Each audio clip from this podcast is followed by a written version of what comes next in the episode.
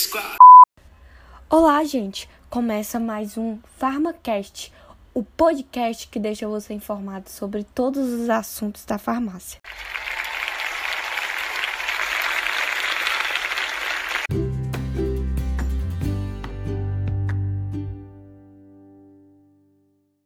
Hoje o tema é bem interessante, viu? Iremos abordar sobre orientações acerca da falsificação de medicamentos. Fica ligado aí nesse podcast.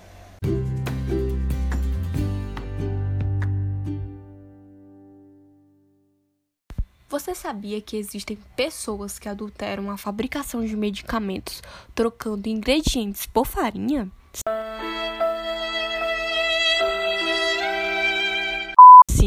Ocorre em grande número. O pior de tudo, para tratar de pessoas doentes. Isso é grave, hein, galera? Bom, muitos medicamentos têm se expandido de maneira informal no mercado mundial e as empresas laranjas se beneficiam fugindo de taxas regulatórias e também de fiscalização. Em tempos atuais, com a tecnologia na palma de nossas mãos, as compras de medicamentos também ficaram mais fáceis e acessíveis e para todos, independente da classe social. O comércio digital poupa gastos com espaço físico, o que permite a redução do preço dos medicamentos. Entretanto, o paciente deve se atentar ao preço e avaliar se possui coerência ou não, conforme a média dos valores. E com o avanço da tecnologia, as ferramentas se tornam extremamente perigosas na mão de criminosos, e a quantidade de golpes cresce a cada dia. Por isso, a prevenção é a melhor solução. Importante que você desconfie caso o medicamento apresente um baixo valor agregado durante a venda. Comprar medicamentos com valores muito inferiores aos vendidos em drogarias pode ser o primeiro indicativo de que seja um medicamento falsificado. Fique atento.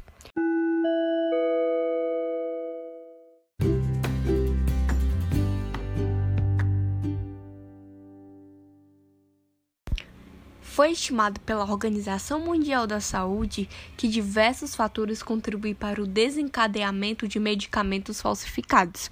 Podemos citar entre eles a legislação implantada de maneira inadequada, agentes regulatórios ausentes, né, muito importante, o não cumprimento de legislação vigente, a corrupção e conflitos de interesses, a demanda superior à oferta e preços altos, né? Bom, um dado bem importante que podemos ressaltar aqui é que na década de 90, a Organização Mundial da Saúde recebeu 719 notificações de medicamentos falsificados, um dado muito importante, né, galera? Sendo relacionados de acordo com a sua classe terapêutica. Podemos citar antibióticos de uso sistêmico com 29%, corticoides e medicamentos com ação no trato digestivo e metabolismo com 8%. São dados realmente importantes.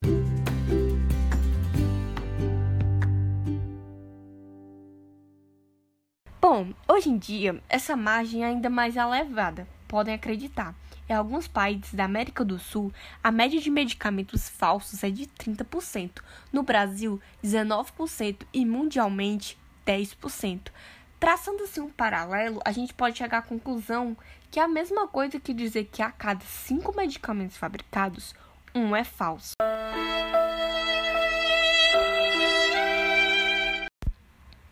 Vamos conhecer mais um pouco sobre realmente o que são esses medicamentos falsificados e o que devemos fazer para evitar.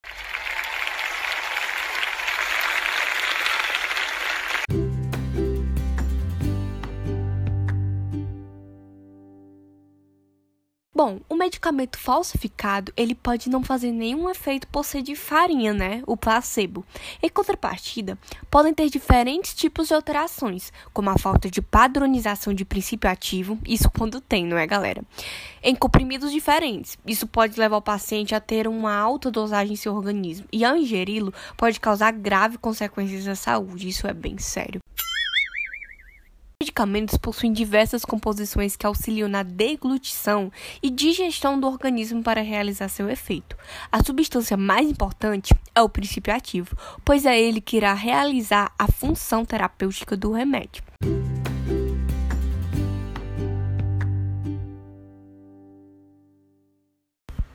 Segundo a OMS, Os motivos para a falsificação dos medicamentos são vários. Dentre eles se encontram produtos sem princípio ativo, produtos com a quantidade incorreta de PA, produtos com o PA errado, produtos com quantidades corretas de princípios ativos, mas embalagens falsas, produtos com alto grau de impureza ou contaminantes e cópia de um produto original.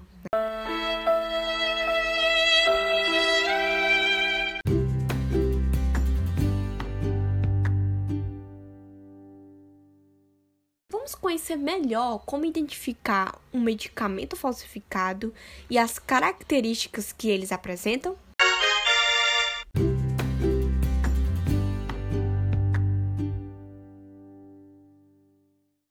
Como evitar a compra de um medicamento? Você me pergunta, né? Mayara, como evitar a compra de um medicamento falsificado segundo a Anvisa? O que, que eu posso fazer? Aí vai dicas super importantes para vocês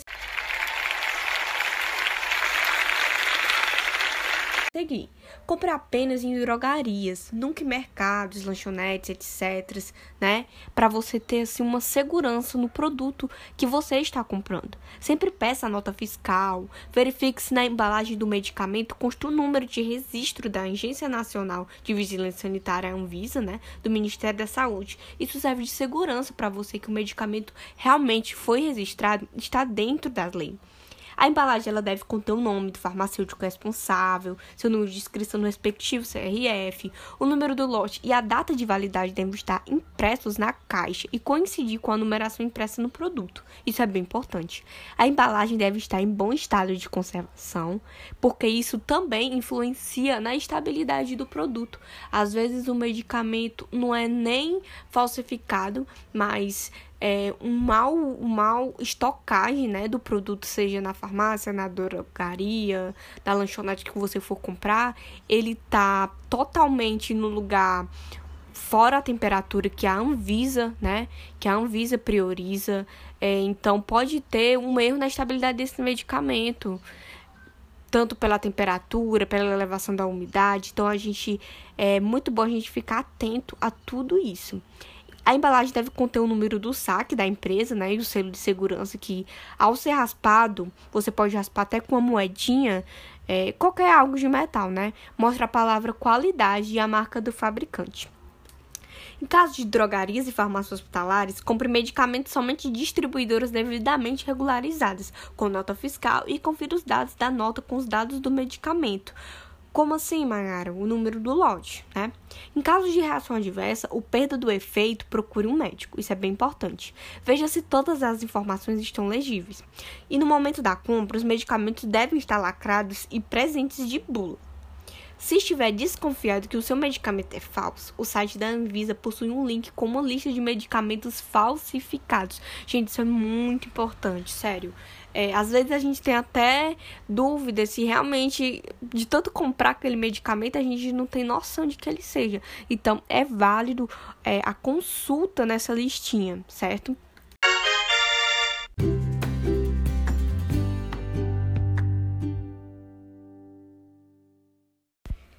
E o importante dessas, dessas dicas de como identificar é que quando a gente passa a saber, a gente vê que tá muito na nossa cara. Às vezes é até a tinta, ela oferece isso, o selo de segurança, onde ele pode ser substituído por outras tecnologias para lacrar a embalagem, né?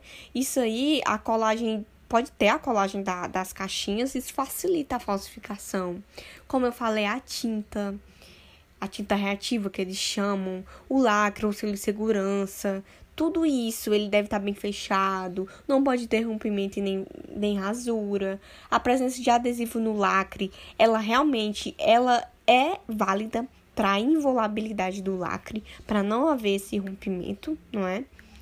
E assim, tem aquele teste que a gente falou aqui, que dá moedinha de raspar com metal. Então, tudo isso vai ajudar de uma maneira externa a identificar isso, certo?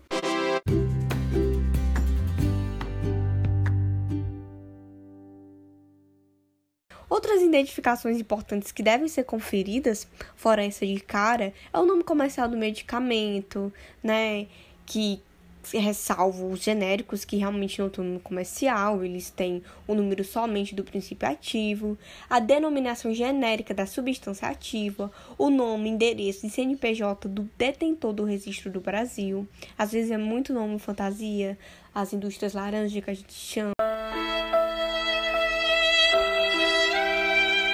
Nome do fabricante, local de fabricação do produto, número do lote apagado, isso é muito, isso é cara de, de falsificação, gente. Se possui rasuras ou está rasgado, data de validade de fabricação incoerentes, sigla do Ministério de Saúde com 13 dígitos. Isso é bem, isso é um dado bem legal, porque realmente isso aqui tá totalmente infligindo, né? Então a gente já dá para ter certeza. Presença de telefones do saque, para realmente eles têm essa preocupação com o cliente, né? Se não é aquela coisa fantasia. Verificar se o medicamento está armazenado em local limpo e seco. Aquilo que a gente já falou, a questão sobre a estabilidade do medicamento. Porque isso afeta, muitas das vezes, afeta, né? Diretamente é, o seu princípio ativo como a gente já comentou, às vezes não é nenhum medicamento falsificado, mas por essa má estocagem prejudica a biodisponibilidade do medicamento.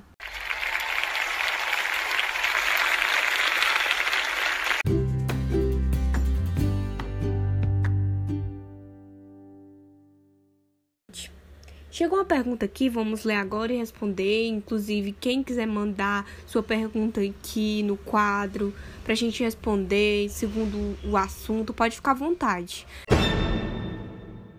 É o Fernando de Ouro Preto, São Paulo, farmacêutica Maiara.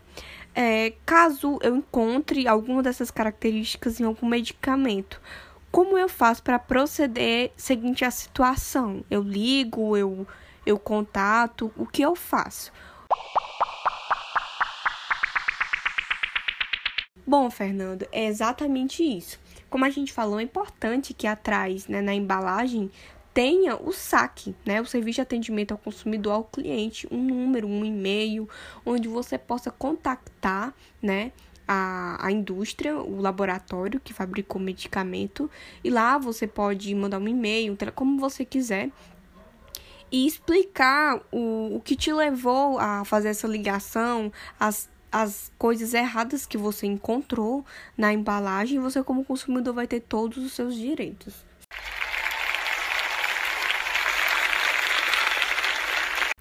E galera, tem uma RTC que cuida disso, viu? Não é simplesmente é, coisas que a gente viu e.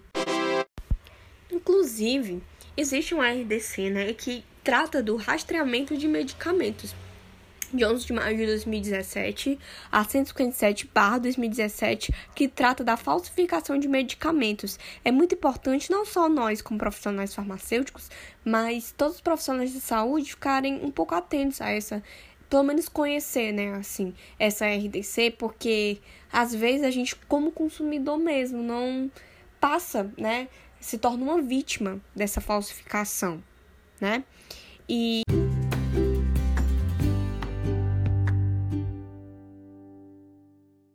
Qual a importância de rastrear um medicamento, né? Vou citar agora algumas coisas que essa RDC conversar aqui um pouquinho com vocês sobre as principais coisas que essa RDC aponta, né? Como a importância de rastrear um medicamento. O grande número de lotes fabricados de medicamentos em diversas indústrias farmacêuticas, elas podem acarretar em diversos desvios de qualidade, às vezes tornando o processo inseguro e ineficaz. Diante a suspensão de lotes devido a erros de fabricação, porque isso acontece, gente, é normal teremos, mas o, o, o correto é descartar realmente o medicamento e não seguir com ele, né? Então, o vencimento do produto e até mesmo a falsificação dos medicamentos é necessária a implantação de um sistema mais robusto. A RDC ela garante que o produto seja rastreado em qualquer local que seja distribuído, e isso é muito valioso. Você ter uma boa rastreabilidade da indústria farmacêutica, tanto na sua indústria de cosméticos, é muito válido, porque assim você vai ter um controle, né, nas empresas sérias que estamos falando. Vai ter mais um controle. Produto mercado será registrado com um instrumento que atualize de maneira online né, e envie os dados diretamente para a Anvisa, que aquele produto chegou lá, que realmente o lote, aquele determinado lote está lá. Esse sistema ainda está sendo implantado. Essa nova sistemática possui duas vantagens básicas.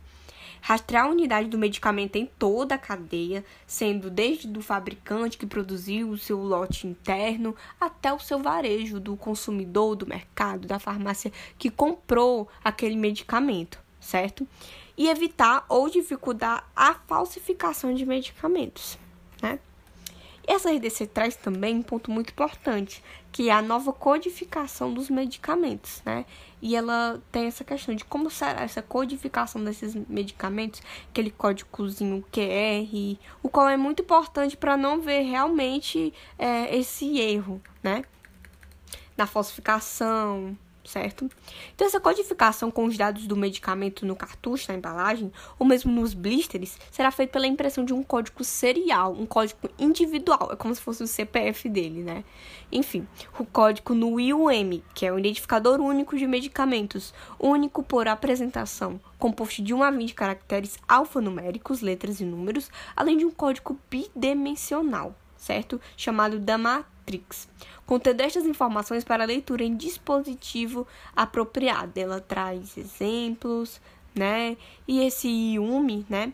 Ele possui a finalidade de rastrear o medicamento, com a possibilidade de diminuir ou eliminar a falsificação do medicamento e auxiliar a legalização diante aos que possuem desvios para o recolhimento do mercado. Então, isso veio para realmente ver uma medida totalmente resolutiva e prática.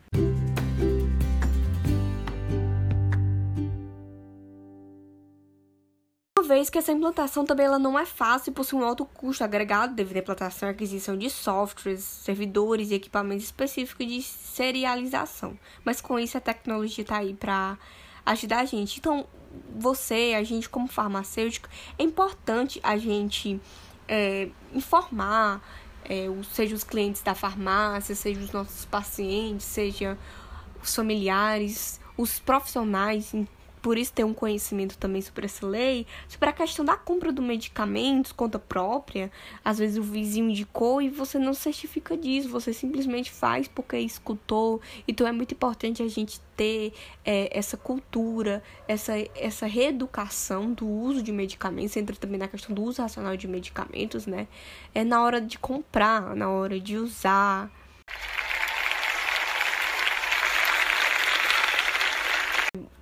Encerramos o quadro aqui por hoje. Espero ter ajudado é, os internautas aqui, os que perguntaram, que mandaram dúvida, não deu para responder todos, nosso tempinho tá acabando, mas foi muito bom é, esse tempinho de formação para a gente aprender um pouco mais e logo mais estaremos trazendo outros, outros pontos sobre análises toxicológicas no farmacêutico, na indústria, é, o farmacêutico na área clínica, enfim, boa tarde e fiquem com Deus.